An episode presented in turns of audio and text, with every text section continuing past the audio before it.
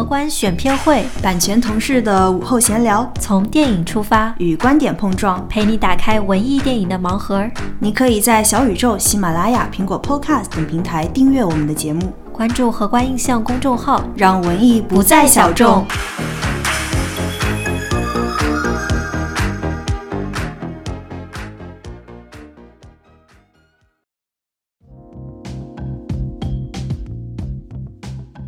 我首先先推荐所有的女性朋友去看，因为这是关于女性会遇到的各种人生处境艰难问题的一个大集锦。你看了以后，可能会在安然身上找到一些力量，你可以为自己的未来负责。嗯，同时我也非常期待男性观众去感受这部影片，嗯，借由电影的这个视觉语言，进入一个女性的视角，去体贴她的一个生活处境。我也很想再安利给现实生活中真的是姐弟关系的人去看，嗯，因为觉得姐姐跟弟弟这样一种亲情关系就是很特别的一种身份吧，嗯，那如果他们共同去看这部影片的话，会从他们各自的经历产生出不同的理解，嗯，然后这个理解是非常珍贵的，可能可以帮助他们去回溯过往经历中的一些被他们忽略掉的东西，嗯，但被忽略掉的东西很可能是很珍贵的。我觉得电影其实在这个程度上是帮助我们去理解一些情绪，嗯它可能在以前很少被说及。女性主创的优势就是让我们看到这种很少被提及的经验，比如说里面有关于姨妈痛的时候的环节，很多人会觉得这是不是矫情，但实际上这对于女性来说是一个蛮痛苦的经历。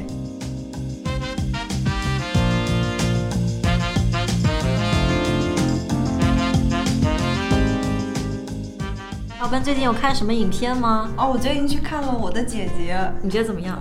还挺好的，而且我是下班后去看的哟，嗯，我也是，就没赶上清明档期，我就是赶紧去补了一下。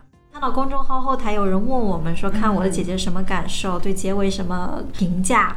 因为这部影片的话，它是关于女性的话题，而荷官一直关注这方面题材，所以一定不会错过这个 话题交流。嗯，而且这个片子是清明档期上映，截止到现在票房收益还挺不错的，到现在已经六点九亿了。啊、对，我们就觉得，当我们发出播客那个时候，估计已经破七了，所以也是很迫不及待的想要把我们的观后的感受分享给听众。嗯，对于我来说，因为它是一个女性的话题，关于姐姐她的人生抉择，而它的剧情线也非常的清晰。嗯、那就和大家顺便介绍一下。在父母遭遇车祸突然亡故的时候，姐姐就被迫嗯接到了要养育弟弟的这样一个责任。我突然觉得这样说，我好像有一点主观代入，就是要养育弟弟这个东西是被迫，那实际上这是姐姐的一个两难抉择。她到底是延续自己原来的一个读研梦想，考出这个小城市呢，还是说留下来在自己的家乡照顾起弟弟？这大概就是影片一直围绕的一个主题吧。所以我很为他揪心，就是我们都知道这个选择实在是过于难以抉择了。从我自己出发的话，可能是相对自私吧，我就更希望说去追求自己的人生，然后去走到更大的城市，去体验更丰富的人生，而不是被一个突如其来的对对母职所束缚住。嗯所牵绊住，就觉得有点很被迫被架到了一个职责上。对我们办公室其实还有另外一个声音，就觉得虽然于心不忍，然后又觉得非常的遗憾，所以最后就决定还是要担起这个责任去养育弟弟的，可能在情感上更好接受一些，嗯、就是血浓于水的那种魅力吧。嗯，对对对，嗯但是好像网友朋友也最诟病这个点，就觉得影片最后仿佛是往这方向倾斜了，所以最后我们也会讨论一下关于结尾的看法。对对对，那不妨我们就说说这个各自人物的特征吧。对，我们就先从姐姐开始。就姐姐是这个安然，张子枫饰嗯演。对张子枫的话，算是现在零零后的一个呃非常闪耀的闪耀的小明一个明星吧。嗯因为她最早是通过唐山大地震演那个被妈妈抛弃的妹妹，对对对被大家熟知。那现在她要转型演姐姐，是一个更有主动权的，而不是被动接受命运抉择的一个人物，嗯，相当于大家是看他在荧幕上的一个成长。对。而这一次我们可以看到他演技非常出色，对。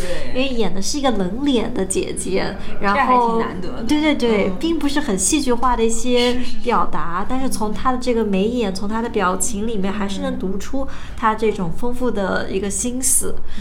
嗯，姐姐的话，其实从她的这个人生轨迹上，我们也看到女性遭遇的问题的合集。嗯呃，我就梳理了一下她大概遇到的一些问题吧。我们可以从她的闪回啊，从她的叙述里面知道她的一些困境。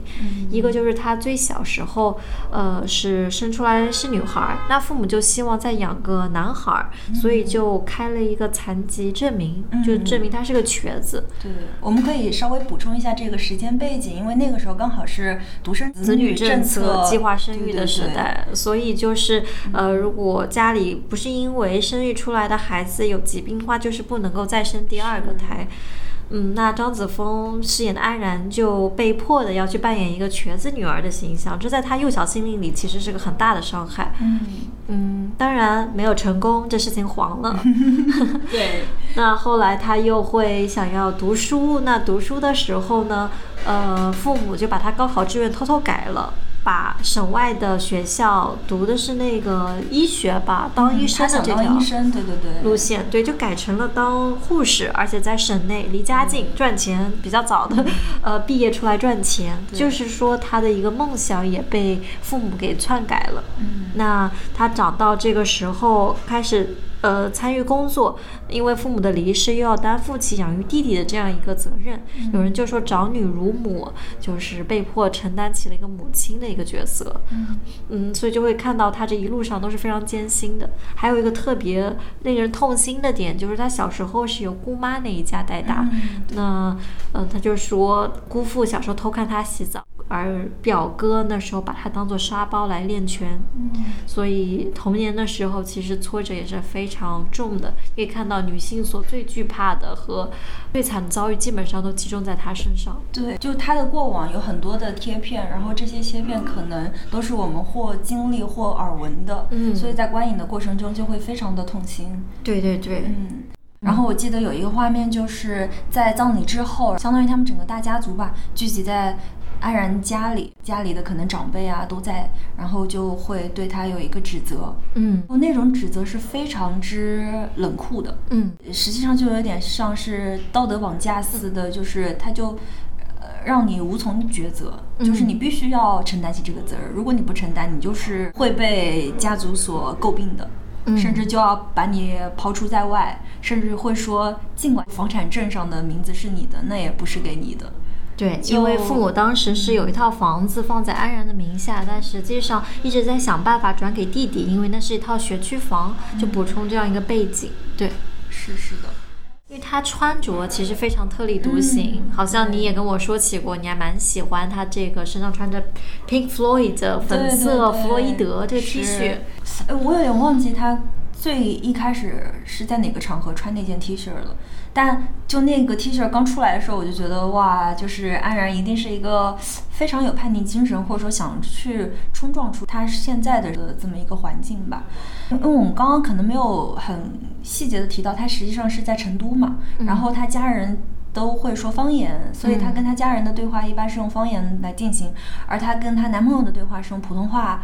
然后她更希望去到北京，去到大城市，所以我就觉得那个 Pink Floyd 的 T 恤好像也是在表现出她的一个呐喊吧，就是她好像想要去到更广阔的天地，而不是仅仅的受限于她出生的地方。因为这是一个摇滚乐队，对不对？哦是是是然后他们的歌词也比较哲学，我觉得这可能是他一种精神力量，是一种呃叛逆精神。嗯，他穿这样一个非常极简风格的衣服，也会觉得和呃去甜美型的女孩不太一 样，对对对对就是一种呃身份宣言吧。嗯就我们现在都很喜欢可以彰显个人表达或者有个性的物件吧。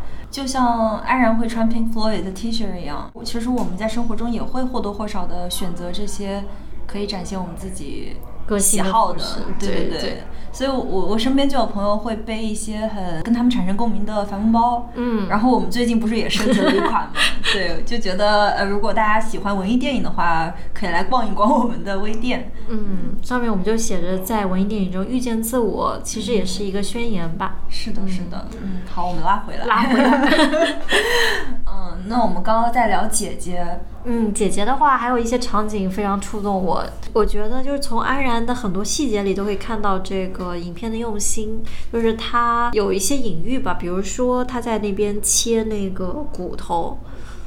哦，嗯，就表现他其实在做一个抉择，他是倾向于是要切断这个骨肉的，虽然可能有点刻意哦，但是我觉得还蛮有意思的。嗯，然后他在天台吹泡泡，这又是一个浪漫的场景，但好像又是他未来像一场幻梦一样，我觉得是一种预示吧。尤还尤其是他在天台上唱的歌，就是太阳下山，明早依旧爬上来，花儿谢了，明年还是一样的开。但他没有再往后唱。就是这这两句歌词，你可能会觉得还蛮乐观的。就是呃，现在掉下去的失落的东西，就是之后还会在什么失之东隅，收之桑榆。但其实这句歌词后面就是“美丽小鸟一去无影踪，我的青春小鸟一样不回来”。所以其实对于女性来说，她属于自己的时间是非常有限的。嗯，她不能够既完成她的学业，又去抚养着弟弟，她必须在这两个困难的事件中做选择。嗯，对，而且可以补充一下，就是她唱这首歌，我印象里出现的时间阶段是后半程，对，就是她已经跟她男朋友分手了，然后并且也决定把弟弟送养，嗯。嗯，然后是出现在这样一个她几乎是完完全全变成一个人的状态下，然后去到天台唱了这首歌，啊，就有一种很让人心痛，感觉天茫茫天地间只剩她一个人，嗯。是的，是的。所以我觉得，如果从这个角度来看，电影其实在早期，就是中后期就已经提出了一个结局的方案，就可能这已经是一种结局了，但它没有停步于此。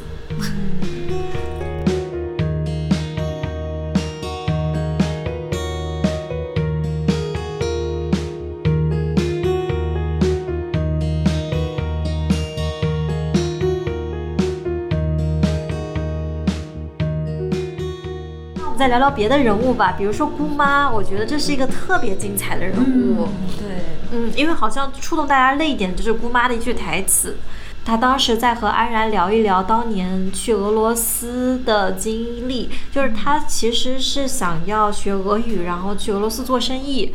结果因为自己的弟弟突然生娃，也就生安然，就被召回 来承担这个姐姐的责任，就帮弟弟嗯带一带孩子，嗯，所以看到姑妈的这样一种忍辱负重的传统女性的人生轨迹，就会让人特别的叹息。而姑妈就这时候就说，其实不是每一个套娃都要装到同一个同一个盒子里。嗯，就好像在提示安然，就找不到你的底座也不要紧，你可能是可以探索自己的一条路，哪怕这时候还没有被别人认可，就会感到传统一代女性为现在的一代新女性，嗯，撑起了一片天，给她了一点精神的鼓励。嗯，但是这一段的结尾就是人家一喊那个老板娘。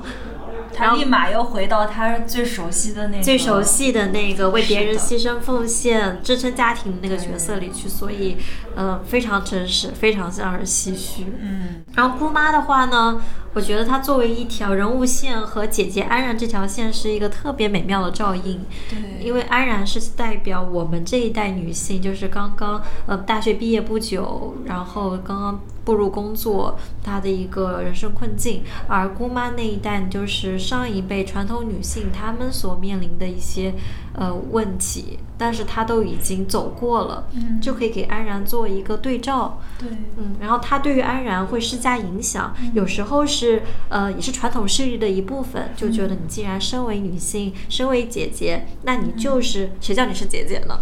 你就得承担养育弟弟的责任。要不然谁来做？呃，但同时呢，在安然呃去抗争的时候，比如说安然她的职责是个护士嘛，她在医院的时候看到有一位孕妇生了两个女儿，还被丈夫要求再生个儿子的时候，就出来保护，为孕妇孕妇说话。这时候就被那个丈夫嗯欺负，拳打脚踢。那这就是姑妈站出来。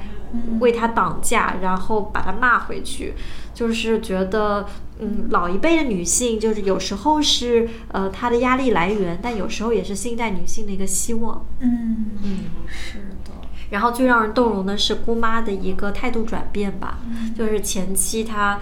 呃，可能不能够理解安然，但是理解到安然小时候的那一些心酸，他突然发现一味的奉献可能未必是一条出路，反倒是实现了一个觉醒。可能到他这一代已经来不及了，但是他把这机会让给了安然。嗯，其实说起来，我现在想起来还是非常的感动。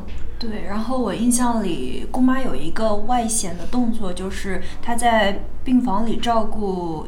应该是姑父吧，嗯，然后姑父当时是在一个昏睡的状态。当安然告诉姑妈她被姑父偷看洗澡啊，等等等等，姑妈在安然走了之后就开始哭泣，然后并且有一种很无力的去打。姑父的动作。虽然他很柔软吧，因为他其实并没有很用力，嗯，但是你能感受到那个的揪心，嗯，因为他也没有办法挽回了，而且他的生命已经过半了，嗯，就他再怎么去想要说重开一个天地，那他可能还需要照料他的店啊，他的儿子啊，他的女儿啊，他还有好多好多的身份，所以我就感觉那一刻姑妈是非常让人心疼的。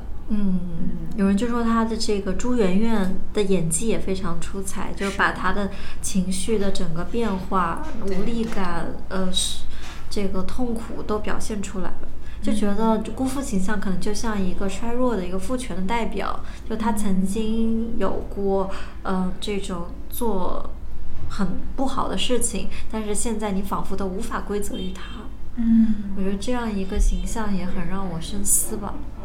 是，嗯，但说到这个姑妈跟安然他们两个的这条线吧，我就联想到之前简历里分享过的一本书，叫做《幽灵缠足》，它大意就讲的是，尽管这个缠足的封建糟粕已经被现代所。摒弃了嘛？嗯，但实际上这种传统的观念还或多或少的被我们现代的大部分都是女性群体啊所被迫的接纳。嗯，就好像说是这个影片中的前半部分，姑妈会非常强有力的去要求安然必须承担起抚养弟弟的责任。嗯，甚至还有一个小高潮是。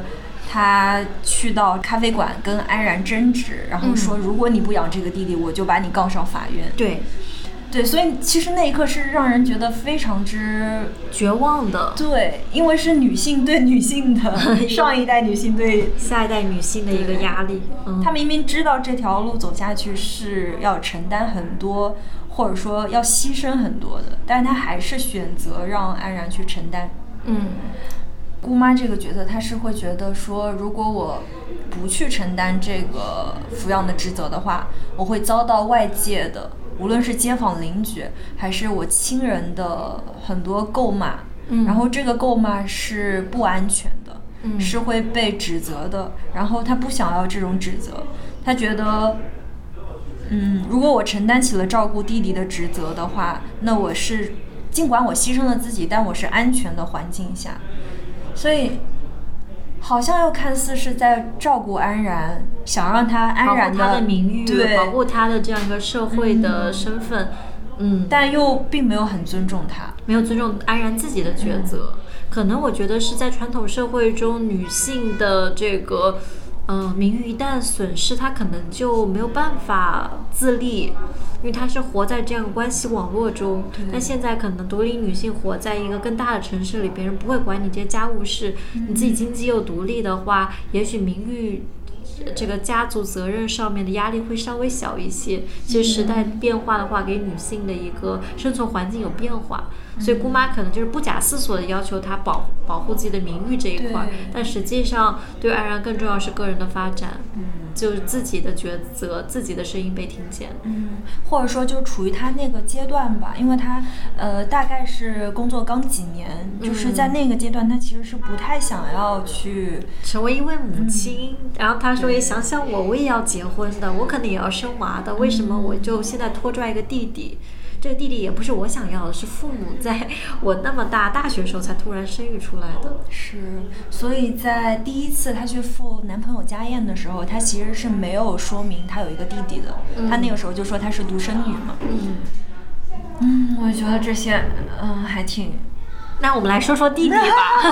终于到弟弟了。嗯，其实弟弟是很可爱的。这个演员的话，对对对他是一个中韩混血，然后才四岁半，但是是表现这种痴木的状态也好，或者是小大人的这个转变都非常有意思。眨巴眨巴大眼睛，眨巴大眼睛，而且还是一个嗯泪点担当吧。哦，是。嗯，就是好像我们所认同的是姐姐，但是我哭的居然是弟弟的部分。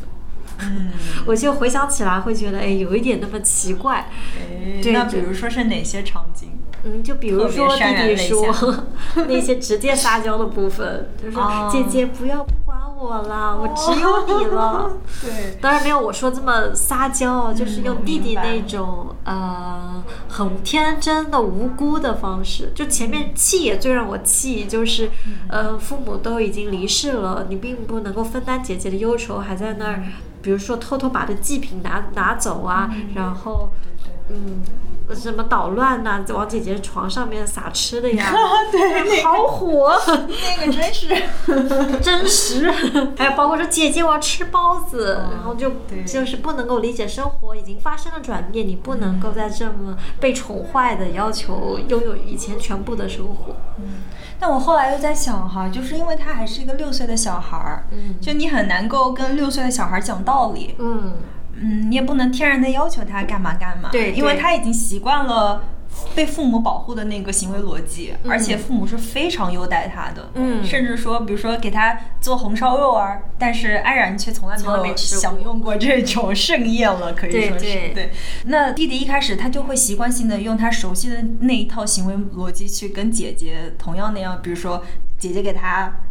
应该是豆浆跟鸡蛋吧，就早餐的时候，哦他说我不要，我要我就要肉包子。啊，就会让人很火大，是，所以这一点在让人火大上面，弟弟表现特别出色。嗯，泪泪点，我刚刚说了吗？我都忘记了。你说了一个，嗯，姐姐不要不要我嘛，我只有你一个人，说了那一个，对嗯还有其他的泪点吗？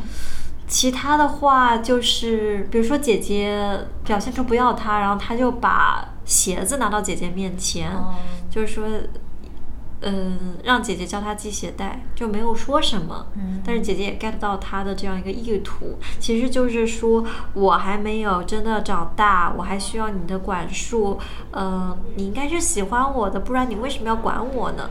我就觉得把中国式的这种爱表达非常淋漓尽致，就是爱是管束，爱是管教。嗯，就可能我管你是我在乎你呀，我都是为你好，姐姐你不要不为我好了，放任我自流，那我是真的很害怕。嗯，那我就真的孤立无援了那种感觉。对，所以我觉得弟弟可能让人共情，是因为，呃，我们可能虽然在追求独立自主，但是又害怕完全没有家庭的一个网络对，安全。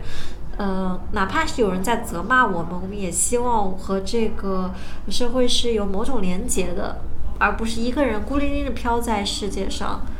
嗯，所以这一点的话，嗯，就让人很心酸，因为他那么小，呃，就是他不能够决定说说我选择怎样的生活，他就是那个皮球被家人抛来抛去，然后姐姐决定要他就有就要他，不要他就被送走，就是非常被动的一个角色，可能会让我们很有代入感。嗯，是。那说到皮球，其实呃，在剧中，弟弟就是很喜欢踢那个足球嘛。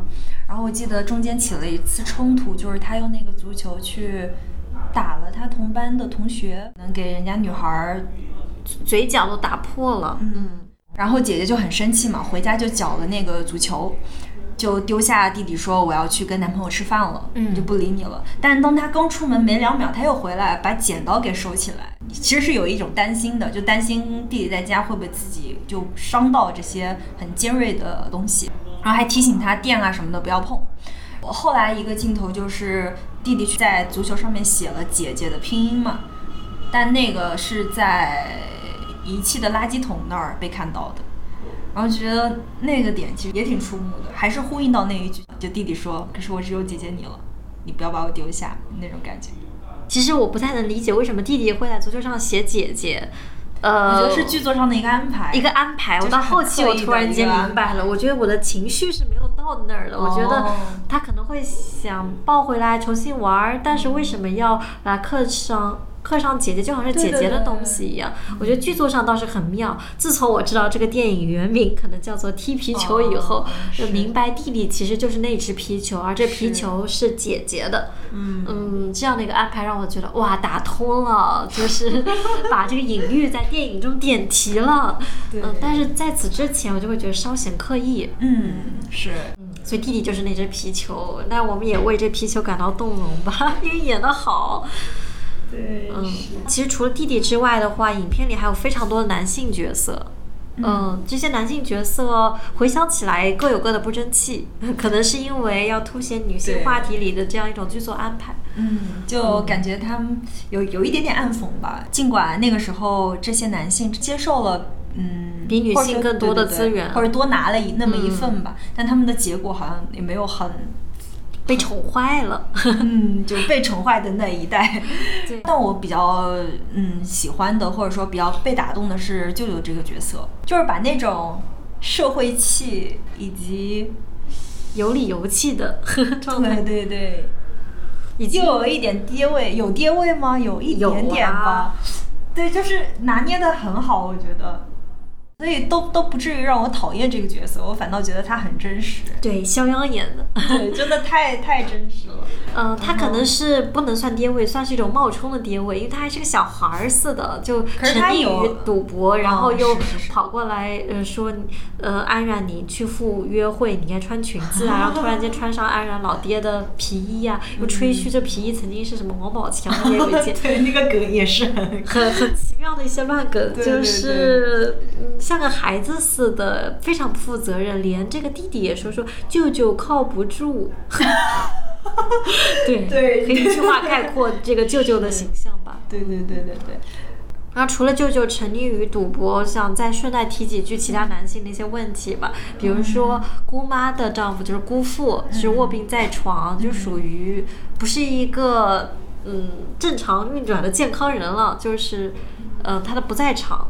嗯，然后还有男朋友，男朋友，男朋友就是新一代男性，可能能够理解安然的选择，但是又不会全身心的去支持他。嗯，我觉得是一个懦弱的那个男孩。我觉得他是属于被保护的很好的小孩儿，所以他有点不愿意，就没那么大的冲劲了。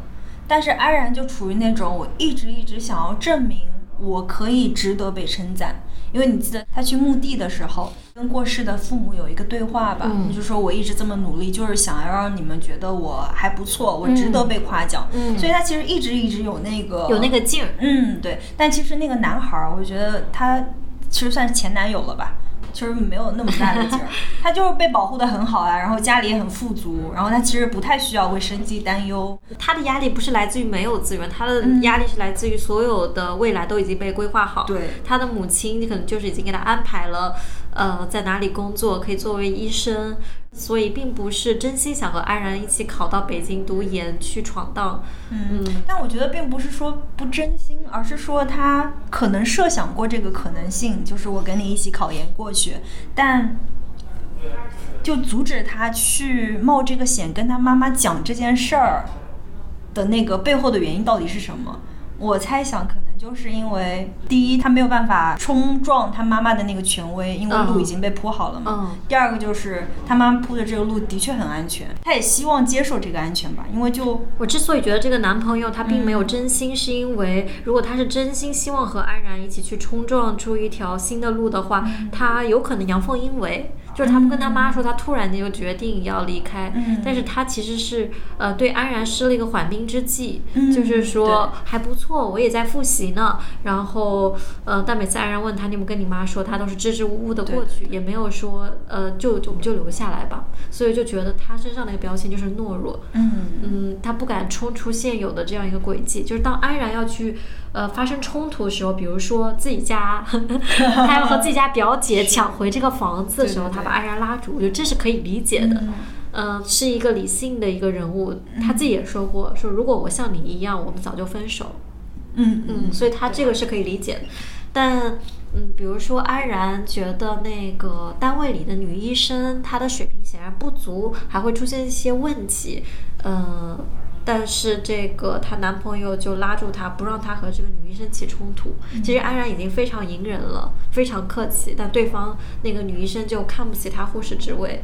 我觉得男朋友这时候居然不为安然说话，渣。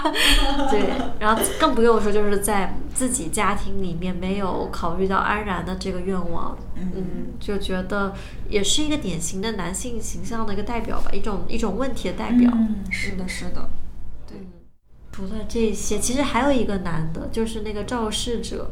哦，对他同时也是安然弟弟幼儿园同学的爸爸。对，这肇事者就是他当时，呃，那个他父母出车祸的时候，他是开大货车跟他们擦碰的那位司机。是是的，嗯。其实我觉得肇事者是一个想要去承担责任的一个形象。就是什么怎么说呢？嗯，因为他呃去主动找到安然，然后刚开始他们俩是有冲突，但后面主动提出可以帮安然找到一个领养家庭。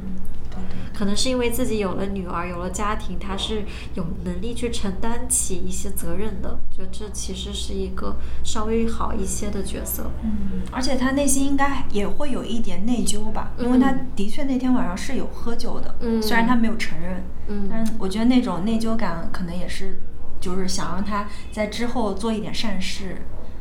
对对对，源头。嗯，是的。但说回这个男性角色，我还是想多说几句舅舅。我觉得舅舅太丰富了。嗯，中间有一个段落是安然想要找寄养家庭，但是一直找不到合适的嘛，有好几个快切，但那那几个人都奇奇怪怪的。然后他那个时候有点心灰意冷嘛，然后舅舅来了一句说：“要不然我来给你带，这样你还可以时常回来看看你弟弟。”我那时候真的以为舅舅会这样做，就是我没有想到他的条件竟然是安然把那一套房子卖了，然后给他一半的钱。舅舅这个不靠谱的本性真的是无疑啊！对对，到底还是喜欢赌博。对，我就印象很深。舅舅带着弟弟的时候是把他放在一个麻将桌的环境里面，就弟弟就和其他几个小男孩，嗯，就插着一根烟，那个穿着脏兮兮的衣服，呼呼来对喊去的，然后让姐姐非常失望。我就觉得，呃，其实舅舅在复制另一个自己在弟弟身上。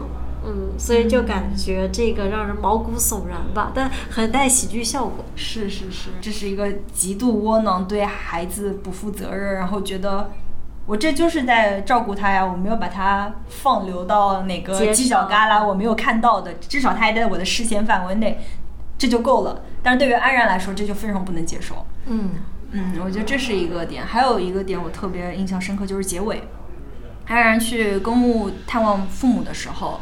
刚好那天下大雨，他下那个很高很高的楼梯，然后那个雨像瀑布似的洒下来，到楼下停落。他想避一避雨的时候，遇到正在喝啤酒的舅舅，要不就是打麻将，要不就醉着。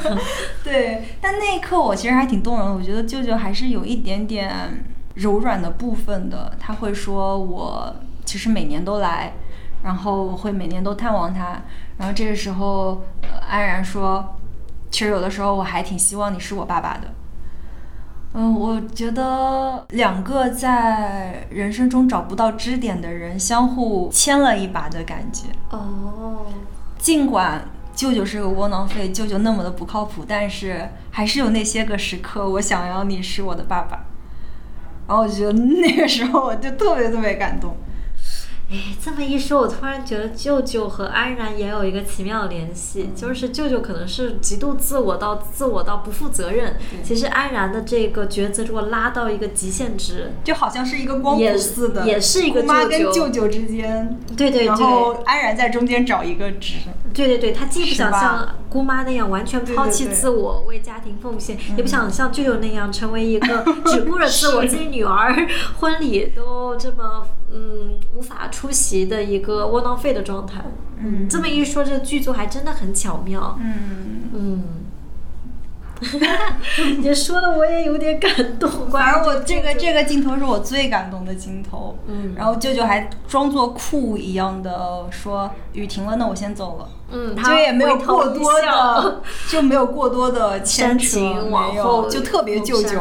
哦，就是我觉得这个人物特别特别值得回味吧，很有劲的一个人。所以这个突然就有力的反驳大家一些观点，可能觉得男性是不是在这里面都特别的糟糕？其实回想起来，虽然是呃代表了各种各样的问题，但是他们人物也有很闪光的部分。嗯，嗯，对对，而且每个人物其实背后都有个小传。啊你就仔细一挖，你会发现啊，舅舅曾经有这样一个风流史啊，然后很早年就生了个女儿，然后还通过每年拍张照片来留存这个回忆，然后后来也没有了妻子，对女儿也没有很深的一个交流，嗯，嗯，就是也是一个漂泊者的形象。对对对，嗯，我觉得这剧作在这方面还做的挺好的，没有工具人的感受。嗯嗯是。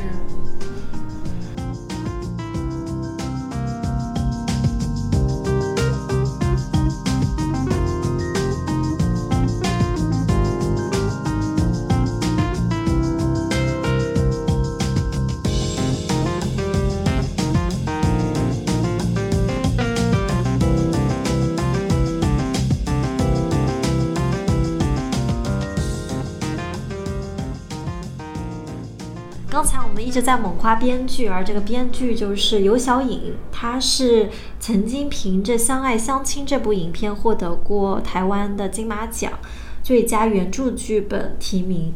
然后《相爱相亲》其实也获过香港的金像奖最佳编剧奖，所以就非常厉害。你就会看到各种人物之间的勾连，每个人物背后的一个小传，嗯，就会让你从各种角度产生共鸣。嗯，这部影片的主创基本都是女性，然后刚刚我们提到的这个女性编剧，那她导演其实也是一位女性，叫做殷若欣。嗯，我的姐姐算是她的长篇处女作。哇！然后大家可能会关注到这个摄影非常细腻，其实是抓住了很多这种特写的镜头、人物的情绪。嗯，摄影是个男生，叫朴松日，但大家可能会比较熟悉他之前一个摄影作品就是《过春天》。嗯那《过春天》也是表达一种少女的青春情愫，然后有很多带着丰厚情感的主观镜头，或者说对于环境的一个刻画。我特别喜欢这个片子，他导演是白雪嘛，嗯嗯。然后我就觉得这个片子也是很很动容，很动容，并且这两个片子的摄影还有一点点相近，我感觉就是摄影风格，就是都是有很多的特写镜头，再加上一些重要关切点的时候，会用非常剧烈的手持来表现那种紧张的情愫。嗯，因为过春天的话是关于一个少女在深圳和香港之间来回奔波，来偷渡水货吧。嗯所以用了一些这个第一人称手持的这种摇晃的镜头。嗯那在这个我的姐姐里面，其实有很多家庭内部争执，也是拍的非常有张力。对嗯，那还要再说一下演员，特别是张子枫。我们先从张子枫开始，可能很多人是因为他去看这部影片。对，嗯，因为我们最早熟悉她可能是《唐山大地震》里面演那个小女孩被妈妈抛弃，所以她可能从登上荧幕之初就跟女性话题产生了很深的连接。那现在又是一个重男轻女的受害者，现在演的是姐姐。嗯嗯而且我们观众可能对他近几年熟悉是在综艺《向往的生活》里面，哦而他在那个综艺里面就很。是个妹妹，对对对对对，就何炅啊都会称呼她妹妹嘛，嗯所以呃你会觉得她在这个电影里的那种反差感，就让我们觉得很惊喜。对，没有被综艺所固定的人设，对对对还是能够撑起一位呃冷面姐姐。其实心里又有些柔情，有些不舍，又很有道义感。我觉得是个非常出色的女性形象。是的，是的，嗯，嗯，就是精彩的小花，就是新一代的这个值得关注的呃演员吧。嗯，是的，嗯，姑妈，我们之前聊了吗？聊了一些，嗯，就是朱媛媛，她是话剧背景，有曾经有演过哪个电影的妈妈？呃，送你一朵小红花。对，嗯演的是易烊千玺饰演的那个男孩的妈妈，嗯然后她最经典的一部电视剧叫做《一地鸡毛》，哦搭档是陈道明。嗯。就是身上浑身是戏的一位演员。嗯。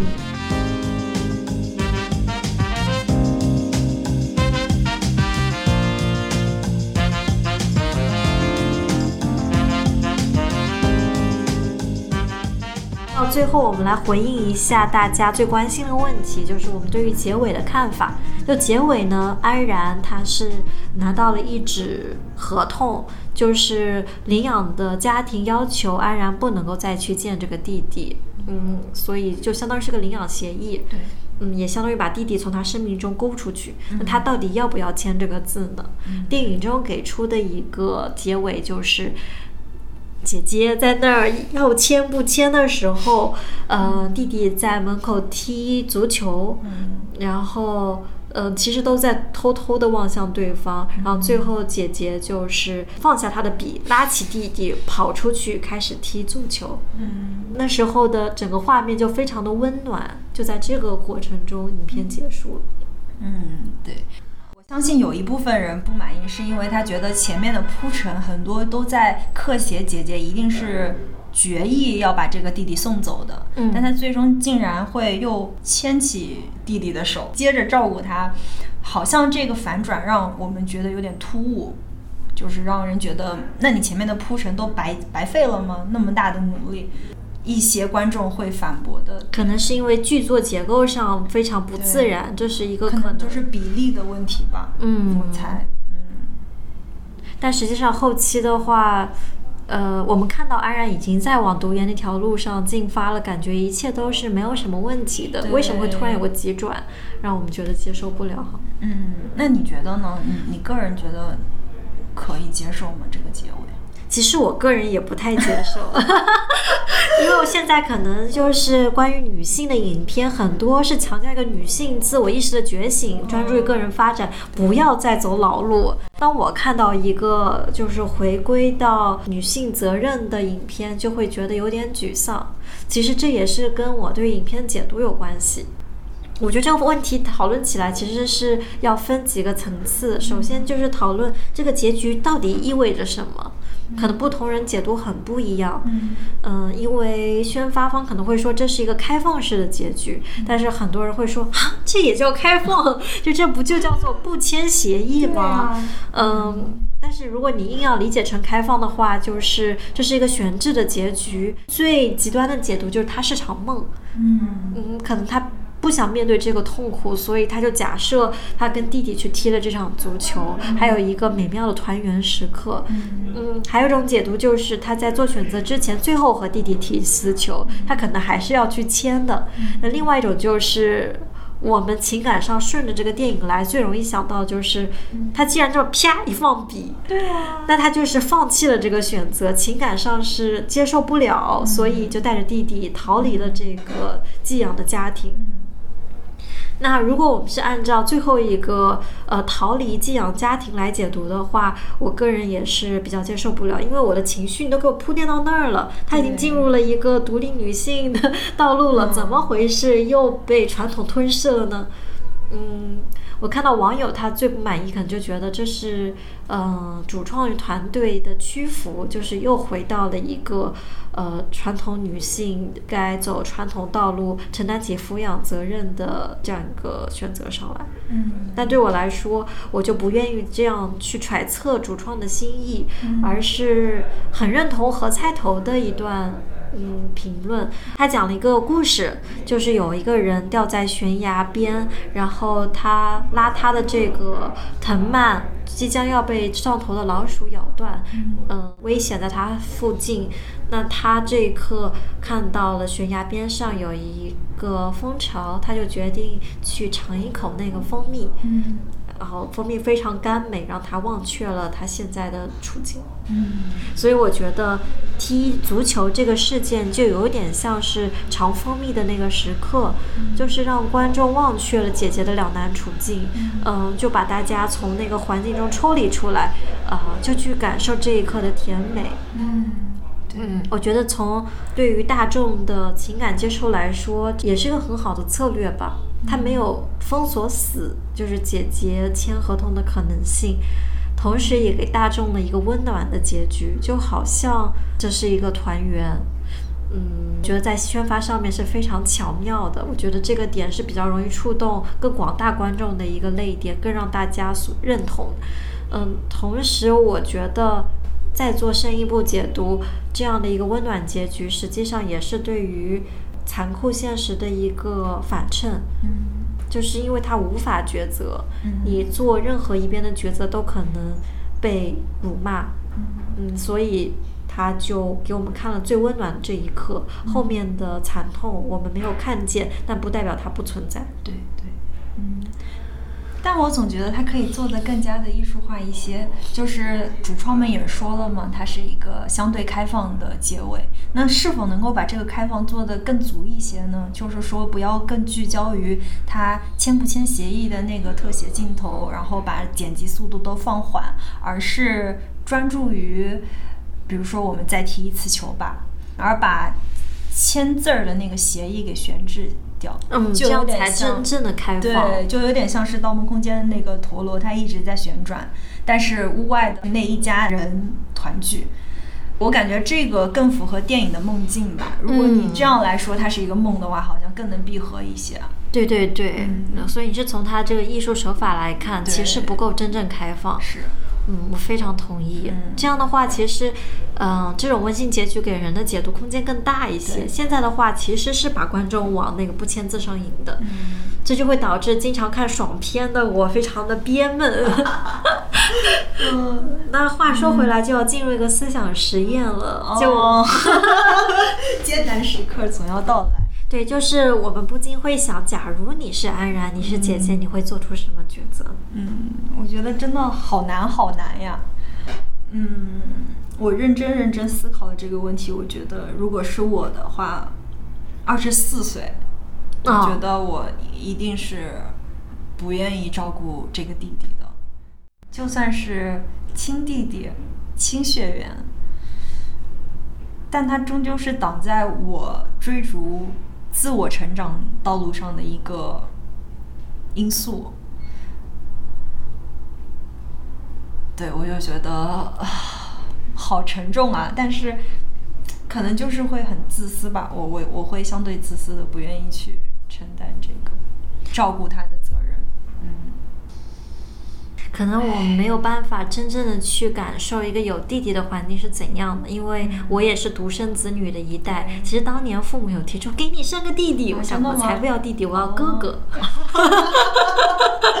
所以可能因为没有感受过自就是姐妹兄弟互相照料，同时也互相争争抢资源这样的一个生活环境，我就无法想象。对对对，所以我自己也会很自责。其实我也是属于很所谓自私，说的好听是自我的那一代，就会把自己的发展放在最前面。对对嗯对对，所以我感觉这好像是我们独生子女的一个普遍的共性。对对对，我们没有感受过如何去为他人妥协，呃，嗯牺牲那么多。对对，而且我们的成长过程中一直是一个人的状态，对所以就很难做这种妥协。所以我们比较能够理解安然的前妻，就是一个人生活的好好的，嗯对对对怎么突然间杀出一个弟弟，而且就成为一个你必须呃养育的对象。嗯还我记得好像还有公众号请了律师来聊一聊这个问题，哦真的吗就是说从法律层面说，最亲的亲人确实是他姐姐，他姐姐确实有抚养的责任。如果他姐姐没有成年，好像可以把这个监护权哦先交给别人代养。嗯。哎，所以就现实层面中很残酷。对对对，就让我想到，其实这个真实事件是好像是天涯上的一个帖子，嗯对那个姐姐就是呃没有把房产转让给弟弟，然后自己过上自己的生活，然后把弟弟送给了领养家庭，而真现实生活中领养家庭是一个农村家庭。嗯，就是网络上的网友都是一致的攻击，而现在这么几年后改编成电影，然后我们就又开始大面积的攻击起这个回归养育责任的姐姐，这个让人觉得很唏嘘。对对对可能是因为电影中我们带入的视角是姐姐，嗯、让我们更多的理解到女性的困境。而且她最后领养的家庭又是一个又富足又有爱的家庭，嗯是给了一个很好的选择。嗯，嗯，而现实中呢，我们是第三视角，对就是一个女的，她不管他弟弟过着自己的生活，就觉得这个人太丧尽天良了。嗯，而且那时候对于女性的讨论又没有那样的充分，嗯嗯，所以会让我感到，嗯，积极意义上就是说，影视作品可以让我们真的带入女性的角色，真的去体会她的一些困境。嗯，那复杂一点说，就觉得，嗯，就这些年了，女性还是会被这些问题所困扰。对对对，就来来回回就是这些事儿，但是我们却没有办法真的说，我们给出一个特别好的答案，让大家全都满意。对，嗯可能就没有这种答案，只是说，当你选择这样做的时候，你要足够足够的有有坚定的信念吧。嗯就算别人再怎么抨击你，再怎么诟病，你都嗯坚定的走你认为对的那条路。嗯。哎，就还挺难的。啊、所以很多人会在聊这个影片的时候聊到关于女性主义。嗯嗯，很多人说，哎，我怎么没看出什么关联？但实际上，呃，我在读大学的时候，老师告诉我的女性主义就是一种通俗的理解，就是支持平权，以及当女性想要做一件事情的时候，你就尊重她的选择。就无论她是想出去工作，成为一个职场人，追寻自个人发展，还是她选择回归家庭，在家里面做这个嗯、家庭的支柱，你都应该对她保持。呃，尊重和宽容，而不是说，呃，你必须要出去，不然你在家里就是废物，或者你必须要回到家庭，不然你在外头就是没有履行女性的这个母职、嗯妻职、妻子的责任。嗯嗯，所以我觉得，如果从这个角度来理解女性主义的话，实际上这部影片是有促进的，嗯就是你要尽量的去理解她、支持她，无论她选择了哪条路，你应该给她一个选择的空间。对，或者是把这个思想实验放到任何人的身上，不去考虑性别意识，而是说，当这个情况真的出现在我身上的时候，我能不能允许别人不尊重我的选择？如果你答案是否的话，那你也不要这样去强行的要求别对方。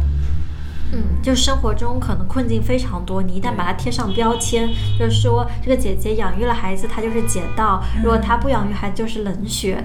这样子是把很多复杂性无视了。哦嗯，我觉得应该在这个复杂的环境中，你去看到呃有什么最优的解法。嗯其实像姐姐能够找到一个有爱的家庭，我觉得对于这个事情来说是一个不坏的选择。只不过为了加强这戏剧冲突，电影里说就姐姐不允许再看我其实不知道现实生活中会不会有这么严苛的一个好像是会有。因为这相当于是领养了，对就是不希望原来的家庭有瓜葛，所以还是蛮残酷的。对对对。嗯。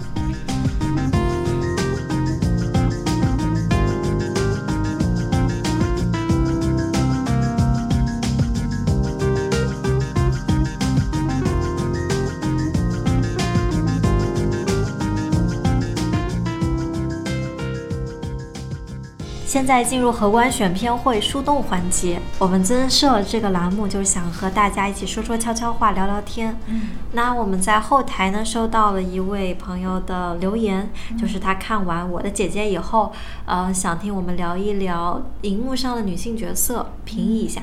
对，我记得 B B 你之前看了李好李焕英，然后还挺喜欢是吗？呃，对，你好，李焕英的话，其实是一个呃传统女性的形象，是贾玲导演自己根据亲身经验来写的一个相当于女儿视角出发对母亲的赞歌。嗯接下来可能有点剧透，如果介意朋友们可以 跳过。呃，涉及到穿越嘛，贾玲回到了。她妈妈年轻时，然后呃做了很多让他妈妈开心的事情，很长脸的事情，比如说在女排比赛上面让他妈妈胜利啦，帮他妈妈买到了电视机呀、等等。嗯，他心目中他妈妈可能想要的快乐，啊、结果最后发现呢，其实这一切都是他妈妈的安排，他妈妈也穿越回去了，为了让女儿感到呃快乐，感到、嗯、没有遗憾，所以成就了女儿这个梦想。嗯所以最后的落脚点还是伟大的母爱，嗯嗯，还是一个牺牲奉献的母亲形象，连女儿的快乐、她的情绪都照顾到了。但是她没有被人诟病，我觉得是因为她是从女儿的视角出发的。呃，因为贾玲一切为了母亲的快乐而做出那些努力，呃，会让人忘记它里面塑造的妈妈的角色实际上是不是那么连贯。就是贾玲的现实生活中，她妈妈可能会觉得，呃不够争气？为什么不能够真的考取一个像样的学校，而是用了假文凭？嗯嗯、让他充有面子。嗯嗯，所以现实生活中其实是可以说比较好面子的一个妈妈，并不是她口中说，呃，我只要女儿幸福快乐的妈妈。嗯，嗯，其实这个感觉也比较符合我们的体验，对，呃很真实，非常真实。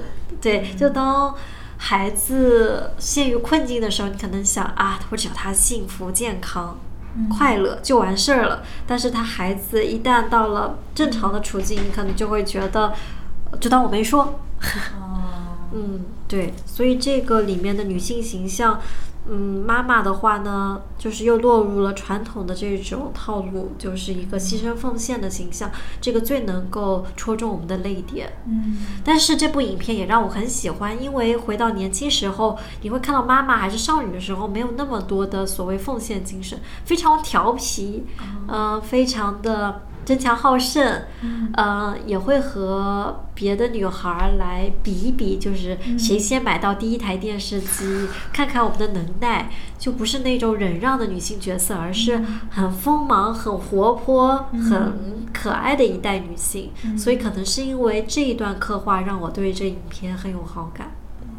嗯，你会觉得它是有一个脉络的，或者说你可以看到这个妈妈的过去，然后让你觉得很动容。我是觉得，一方面描述的是一个呃传统女性，一方面其实也让我们看到了她身为妈妈之前一个李焕英她的这样一个人生。嗯所以这个影片我觉得非常的巧妙，嗯、就是戳我们泪点的是这种传统的情绪，但是她嗯、声称要表达的一个观点就是。